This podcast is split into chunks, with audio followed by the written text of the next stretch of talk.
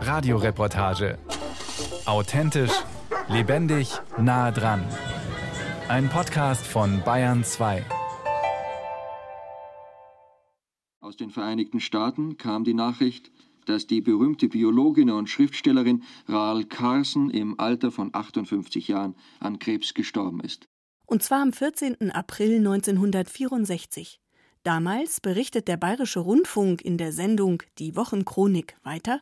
Frau Dr. Carson starb in ihrem Heim in einem Vorort der Hauptstadt Washington, wo eben jetzt ein Ausschuss des Senats der Vereinigten Staaten über ihr letztes großes Thema, die Gefahren der chemischen Schädlingsbekämpfung, debattiert. Es war einmal eine Stadt im Herzen Amerikas, in der alle Geschöpfe in Harmonie mit ihrer Umwelt zu leben schienen. Die Stadt lag inmitten blühender Farmen mit Kornfeldern und mit Obstgärten an den Hängen der Hügel, wo im Frühling wolkenweißer Blüten über die grünen Felder trieben. Im Herbst entfalteten Eichen, Ahorn und Birke eine glühende Farbenpracht, die vor dem Hintergrund aus Nadelbäumen wie flackerndes Feuer leuchtete. Damals kläfften Füchse im Hügelland und lautlos, halb verhüllt von den Nebeln der Herbstmorgen, zog Rotwild über die Äcker.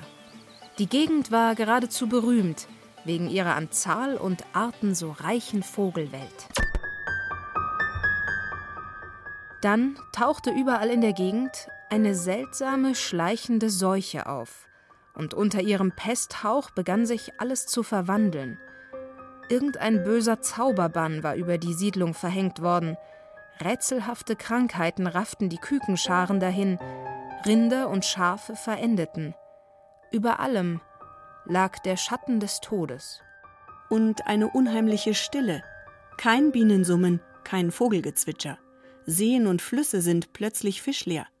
Anstatt der einst farbenprächtigen Vegetation säumen nun nur noch welke braune Pflanzen die Landstraßen, und dann sterben auch Menschen an neuartigen Leiden, und die Ärzte müssen hilflos zusehen. Dieses Schreckensszenario zeichnet Rachel Carson auf den ersten Seiten von Silent Spring, zu Deutsch Der stumme Frühling. Das Buch erscheint 1962. Im Zentrum die Fragwürdigkeit chemischen Pflanzenschutzes. Damals wird Carsons Werk als das revolutionärste Buch seit Onkel Toms Hütte bezeichnet. 1907 kommt Rachel Carson bei Pittsburgh zur Welt. Sie ist das jüngste von drei Kindern und wächst auf einer kleinen Farm auf. Mit acht Jahren schreibt sie ihr erstes Gedicht. Als sie elf ist, wird ihr erster Essay gedruckt. 1925 beginnt Carson mit dem Englischstudium am Pennsylvania College for Women, wechselt dann aber zur Biologie. 1929 absolviert sie ihren Bachelor mit Magna Cum Laude.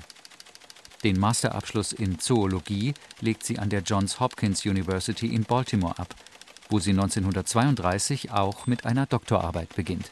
Aber sie hatte ja Problem, dass sie die Familie eigentlich während ihres Studiums und später dann, als sie den ersten Job hatte, für das Bureau of Fisheries, später hieß es dann äh, US Fish and Wildlife Service, immer kräftig finanziell unterstützen musste, weil der Vater war ein Versicherungsvertreter und hatte nur ein gelegentliches Einkommen und sie hatte einen älteren Bruder, aber das war ein bisschen ein Tunichtgut. Und sie hatte eine ältere Schwester, aber die heiratete früh, wurde von ihrem Mann wieder verlassen und so weiter. Und sie musste deshalb dann schlussendlich auch, weil es finanziell nicht tragbar war, auf das Doktorieren verzichten. Dieter Steiner, emeritierter Geograf und Humanökologe, hat die erste deutsche Biografie über die weltweit bekannte US-Meeresbiologin und Schriftstellerin Rachel Carson verfasst. Deren Naturverbundenheit, Ihr für die damalige Zeit eher ungewöhnlicher ökologischer Weitblick, den führt Dieter Steiner auf Carsons Kindheit zurück. Die Mutter der Rachel Carson war viel mit den Kindern im Freien und streifte durch Feld und Wald, zeigte ihr die Blumen, die Pflanzen und Insekten und Vögel und wenn die Rachel Carson mal allein draußen gewesen war und mit etwas, zum Beispiel mit einem Käfer, zurück nach Hause kam, sagte die Mutter, hey, du nimmst jetzt diesen Käfer und bringst ihn wieder dorthin zurück, wo du ihn gefunden hast. Und diese Einstellung hat sie dann ihr ganzes weiteres Leben eigentlich mitgetragen. Bestätigt sieht Dieter Steiner sich durch ein Zitat aus einem von Carsons zahlreichen Vorträgen. Sie sagte dann, wir führen Krieg gegen andere Lebewesen So gesehen benötigt die Natur unseren Schutz. Aber auch der Mensch selbst muss vor seinen eigenen Taten geschützt werden, denn er ist Teil der lebendigen Welt. Sein Krieg gegen Natur ist unentrinnbar ein Krieg gegen sich selbst. Sie scheute sich auch nicht vor der Anmerkung, die Bibelstelle Macht euch die Erde untertan habe im christlichen Abendland ein falsches Bewusstsein erzeugt. Und sie sagte weiter, statt dass wir immer versuchen, der Natur unseren Willen aufzuzwingen, sollten wir manchmal still sein und lauschen, was sie uns zu sagen hat. Rachel Carson sitzt dazu beispielsweise, so oft es geht, auf den Klippen ihres Sommerdomizils in Maine, lauscht der Meeresbrandung oder wartet mit hochgekrempelten Hosenbeinen durchs seichte Wasser. Meer, das ist ihr Lieblingsmedium, über dessen große Biodiversität sie zwischen 1941 und 1955 drei vielfach ausgezeichnete Bücher verfasst. Biograf Dieter Steiner. Sie hatte das Meer ja noch gar nie gesehen damals, als Kind, aber sie träumte vom Meer. Und das wurde dann logischerweise zu einem Hauptfokus für eine Zeit lang bei ihr. Und als sie eben das für das Bureau of Fisheries arbeitete, hatte sie natürlich dann naturgemäß mit Fischen zu tun. Aber in der Freizeit entwickelte sie sich auch zu einer äh, leidenschaftlichen Vogelbeobachterin. Und dann natürlich kam die Sache mit den Pestiziden, wobei hier äh, dann eigentlich anzumerken wäre, die ganze Geschichte mit Silent Spring, das war eigentlich eher für sie eine Pflicht und nicht eine Kür. Sie hätte eigentlich viel lieber ein Buch allgemein über die Mensch-Natur-Beziehung geschrieben. Sich mit dem sorglosen Einsatz zahlloser Pestizide kritisch zu befassen, dazu bewegen Rachel Carson Berge von Zuschriften. Insbesondere, so der Carson-Biograf Dieter Steiner, der Brief von Olga Hawkins. Die hatte mit ihrem Mann zusammen ein Vogelreservat, das sie betreute. Und da hatte so ein Sprühflug gegen die Moskitos gerichtet stattgefunden. Und sie hat dann in einem Brief an die Rachel Carson beschrieben, wie sie da die toten Vögel zusammengelesen hat und ob die Rachel Carson, von der sie annahm, sie hätte äh, gute Beziehungen zu Regierungsstellen, ob die da nicht etwas unternehmen könnte dagegen. Also es kamen Stimmen aus dem Publikum zu Rachel Carson von Leuten, die sie kannte oder auch Leute, die ihre vorherigen Bücher gelesen hatten und die sie dann ermunterten, in der Richtung etwas zu machen. Sie war bekannt, sie war eine Zeit lang so quasi die Schriftstellerin, mit allen drei Mehrbüchern waren ja auf der Bestsellerliste gewesen, längere Zeit. Und man hatte den Eindruck, da ist eine wirklich äh, seriöse Naturforscherin, die sich eben auch sinnvoll mit dem Pestizidproblem wird befassen können. Diese Stadt gibt es in Wirklichkeit nicht. Aber ihr Ebenbild könnte sich an tausend Orten in Amerika oder anderswo in der Welt finden. Fast unbemerkt ist ein Schreckgespenst unter uns aufgetaucht, und diese Tragödie, vorerst nur ein Fantasiegebilde, könnte leicht raue Wirklichkeit werden, die wir alle erleben.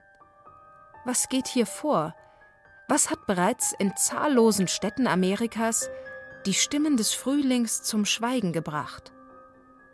Dieses Buch will versuchen, es zu erklären. Auf mehreren hundert Seiten mit einer Fülle von Tatsachen und realen Beispielen aus aller Welt. Zusammengetragen hat Rachel Carson sie mit heimlicher Hilfe von Mitarbeitern diverser US-Behörden, mit Unterstützung namhafter Biologen, Mediziner und anderer Wissenschaftler, die sich schon jahrelang mit den Auswirkungen von Chemikalien auf die Umwelt beschäftigen. Sie alle verhelfen Carson zu einer hieb- und stichfesten Darstellung der unerwünschten Nebenfolgen des menschlichen Feldzuges gegen Insekten in Wald, Feld und Flur mit Chemikalien wie Aldrin, Chlordan, Dieldrin, Endrin, Schradan und insbesondere DDT, die Abkürzung für Dichlordiphenyl-Trichlorethan. In ihrem Buch macht Rachel Carson anhand von zahlreichen Fällen öffentlich, dass die synthetischen Stoffe Sie bezeichnet sie als Elixier des Todes, anders als von den Herstellern behauptet, nicht nur selektiv gegen unliebsame Zielorganismen wie Feuerameise, Fichtentriebwickler, Ulmen-Splintkäfer oder die Malariamücke wirken. Sie beeinträchtigen die gesamte Flora und Fauna und auch der Mensch ist betroffen. Ein Beispiel dafür aus dem Buch Thanksgiving 1959. Damals verbietet die Food and Drug Administration den Verkauf von insektizidbesprühten Cranberries. Es existierten deutliche Hinweise auf einen Zusammenhang zwischen Pestizideinsatz und Schilddrüsenkrebs. Rachel Carson dokumentiert zudem in Silent Spring Fälle von verendeten Nutztieren nach großräumigen Chemikaliensprühflügen, fügt Indizien über resistente Schädlinge zusammen, warnt vor Stoffanreicherungen in Boden, Wasser und Luft. Alles in allem ein Circulus viciosus. Am Ende der ganzen Nahrungskette kann auch der Mensch betroffen sein.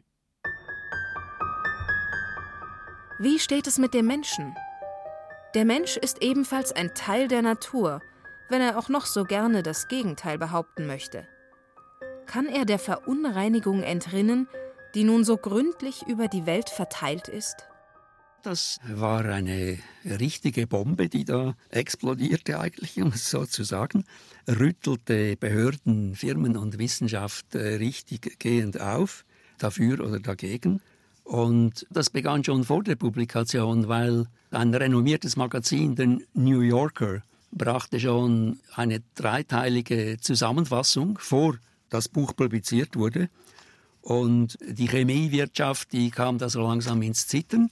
Sie äh, versuchte effektiv die Publikation des Buches zu verhindern. Sie hat dem Verlag mit einer Klage gedroht und glücklicherweise aber ließ sich der Verlag nicht einschüchtern. Und dann nachher aber, als das Buch dann publiziert war, gab es mindestens ein Jahr lang heftige Diskussionen in der Presse. Biograf Dieter Steiner spricht von öffentlichen Pro- und Kontraveranstaltungen, von Hearings mit Carson im US-Senat sowie zig Radio- und Fernsehsendungen dazu. Auch wenn ihr keine Fehler nachzuweisen sind, fortan steht Rachel Carson im Fadenkreuz der Chemieindustrie in der Schusslinie von industriefreundlichen Politikern und Wissenschaftlern. Sie ist eine echte Heroin geworden. Aber man hat es ihr nicht zugetraut, dass sie diese Durchsetzungskraft haben würde. Sie ist so eine Art David gegen Goliath. Denn Rachel Carson, zu diesem Zeitpunkt bereits schwer krebskrank, bleibt standfest, bietet der Chemiewirtschaft weiterhin die Stirn. Christoph Mauch sieht das als sehr mutig an. Der Professor leitet das Rachel Carson Zentrum für Umwelt und Gesellschaft an der Ludwig-Maximilians-Universität München. Das beste Dokument dieses Muts ist die Fernsehsendung, die von 10 bis 15 Millionen Menschen damals angesehen wurde, als sie einem Chemiker gegenüber saß, mit großer Autorität und dem weißen Kittel und, wenn ich mich recht erinnere, mit extrem gestellten britischen Akzent. Dr. Robert Stevens White hieß er, Professor der Lobbyist der chemischen Industrie war. Und sie hatte diese große Gelassenheit und hat am Ende es geschafft, in dieser Fernsehsendung sich durchzusetzen und die ganze amerikanische Öffentlichkeit am Ende den Kongress und auch den US-Präsidenten auf ihre Seite zu bringen. Ein Ausschnitt aus diesem TV-Rededuell von damals. Miss Carson maintains that the balance of nature is a major force Miss Carson behauptet, dass das biologische Gleichgewicht eine wichtige Rolle spielt für das Überleben der Menschheit. Wohingegen der moderne Wissenschaftler glaubt, dass der Mensch die Natur zuverlässig unter Kontrolle hat. Wenn die Menschen den Lehren von Miss Carson treu folgten, dann würden wir ins finstere Mittelalter zurückkehren. Insekten, Krankheiten und Ungeziefer würden die Erde wieder übernehmen. Auch Carsons Replik darauf stammt aus einer Hörfunksendung des Bayerischen Rundfunks zum 100. Geburtstag der Meeresbiologin vor mehr als 20 Jahren. Uh, Für diese Menschen wurde offensichtlich das natürliche Gleichgewicht außer Kraft gesetzt, als der Mensch auf der Bildfläche erschien. Genauso gut könnte man aber glauben, man könne das Gesetz der Schwerkraft aushebeln. Natürlich vor allem wurde sie beschimpft, als dann der Silent Spring herausgekommen war, als sie sich getraut hatte, das chemische Establishment damit anzugreifen. Und da wurde sie wahlweise als hysterische Hausfrau oder als Hexe beschimpft. Was will die schon? Die hat ja nicht einmal einen Doktortitel. Und der Gipfel äh, dieser Beschimpfungen oder eher der Tiefpunkt wäre wahrscheinlich äh, besser gesagt, war erreicht, als ein ehemaliger Minister auf die Besorgnis von Carsten Bezug nahm, dass die Chemie, die da in der Umwelt verbreitet wird, auch das menschliche Erbgut tangieren könnte. Da sagte er, was will die mit der Vererbung? Das ist ja eine alte Jungfer. Diskriminierungen war die alleinstehende kinderlose Wissenschaftlerin und Schriftstellerin auch vor ihrer letzten großen Publikation ausgesetzt. Biograf Dieter Steiner. Als sie mit ihren Mehrbüchern großen Erfolg hatte, gab es Stimmen, die sagten, hey, Rachel Carson, das ist ein Pseudonym, da steckt sicher ein Mann dahinter. Eine Frau kann so etwas gar nicht leisten. Solch üble Nachreden leben in jüngerer Zeit wieder auf, so jedenfalls der Direktor des Rachel Carson Zentrums an der Münchner Ludwig-Maximilians-Universität, Christoph Mauch. Rachel Carson kommt in einigen zeitgenössischen Romanen vor. Interessant sind aber auch die Romane von Thomas Crichton, dem amerikanischen Romanschriftsteller, der eine seiner Figuren sagen lässt, Rachel Carson und Silent Spring war dafür verantwortlich, dass mehr Menschen gestorben sind, als Hitler umgebracht hat, nämlich 50 Millionen, weil sie dafür gesorgt hat, dass DDT verboten wird. Und diese Meinung, diese radikale Meinung, die diese fiktive Figur einbringt, das ist nicht die Meinung von Thomas Crichton, von dem Romanschriftsteller, aber ist interessanterweise relativ weit verbreitet in einigen sehr konservativen Anti-Umweltbewegungskreisen in den USA bis hinein in den US-Kongress. Andererseits gilt Rachel Carson noch heute als Mutter der Umweltbewegung, Ihr Name ist in vieler Munde. Das ist jedenfalls das Ergebnis eines Wettbewerbs, den das Münchner Carson-Zentrum im Jahr 2012 ausgeschrieben hat. Wir wollten im Jubiläumsjahr von dem stummen Frühling wissen, wie wichtig das Buch in verschiedenen Ländern auf dem Globus ist. Wir haben zwei Essay-Themen für diesen Wettbewerb verwendet. Das eine war was würde Rachel Carson heute schreiben oder denken? Und das andere, was sind die Auswirkungen von Silent Spring heute? Und interessanterweise sind aus allen Ecken und Enden der Welt Essays eingegangen, aus den Hochländern im Himalaya, aus Reunion, aus Westaustralien, aus Japan, Korea, aus Taiwan, aus Brasilien, von überall her. Und der Gewinner des Jugendessays war ein junger Teenager, 14, 15 Jahre alt aus Nepal. Und die Gewinnerin des Essay-Wettbewerbs für die Erwachsenen war eine englische Literaturprofessorin, deren Vater in einer DDT-produzierenden äh, Fabrik tätig war und die selber Umweltaktivistin wurde. Wie dem auch sei, Rachel Carsons Biograf Dieter Steiner ist sich sicher, die Autorin von Silent Spring würde sich im Grabe umdrehen. Wenn sie die heutige Situation kennen würde, äh, die Warnrufe sind da. Also denken wir an die Berichte über das Bienensterben zum Beispiel. Oder in Deutschland hat es ja vor nicht allzu langer Zeit eine Untersuchung gegeben über die Insekten, wo festgestellt wurde, dass in den letzten Jahrzehnten 70 Prozent der Populationen verschwunden sind.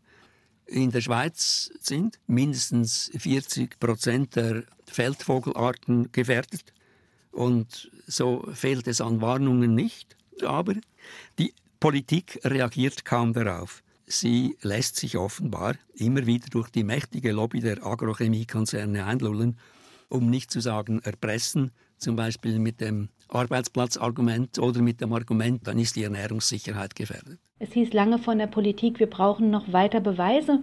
Kürzlich wurden wieder sehr viele Studien von einer australischen Universität ausgewertet und im Grunde genommen eine Metastudie. Sie hat gezeigt, wir haben einen Verlust von Insekten, wir haben einen Verlust der Biodiversität, nicht nur in Deutschland, sondern weltweit. Und das ist was, was Frau Carsten damals schon ganz, ganz deutlich gemacht hat. Insofern hat das Buch aus meiner Sicht eine sehr hohe Aktualität. Ja, sie hat eine Art Mahnmal gesetzt, dass wir eben nicht mit der Natur umgehen dürfen, wie wir es tun. Vor diesem Hintergrund ist Katrin Wenz, Agrarreferentin der Umweltorganisation BUND, einer Meinung mit ihrem Kollegen und Chemiepolitik-Experten Manuel Fernandez.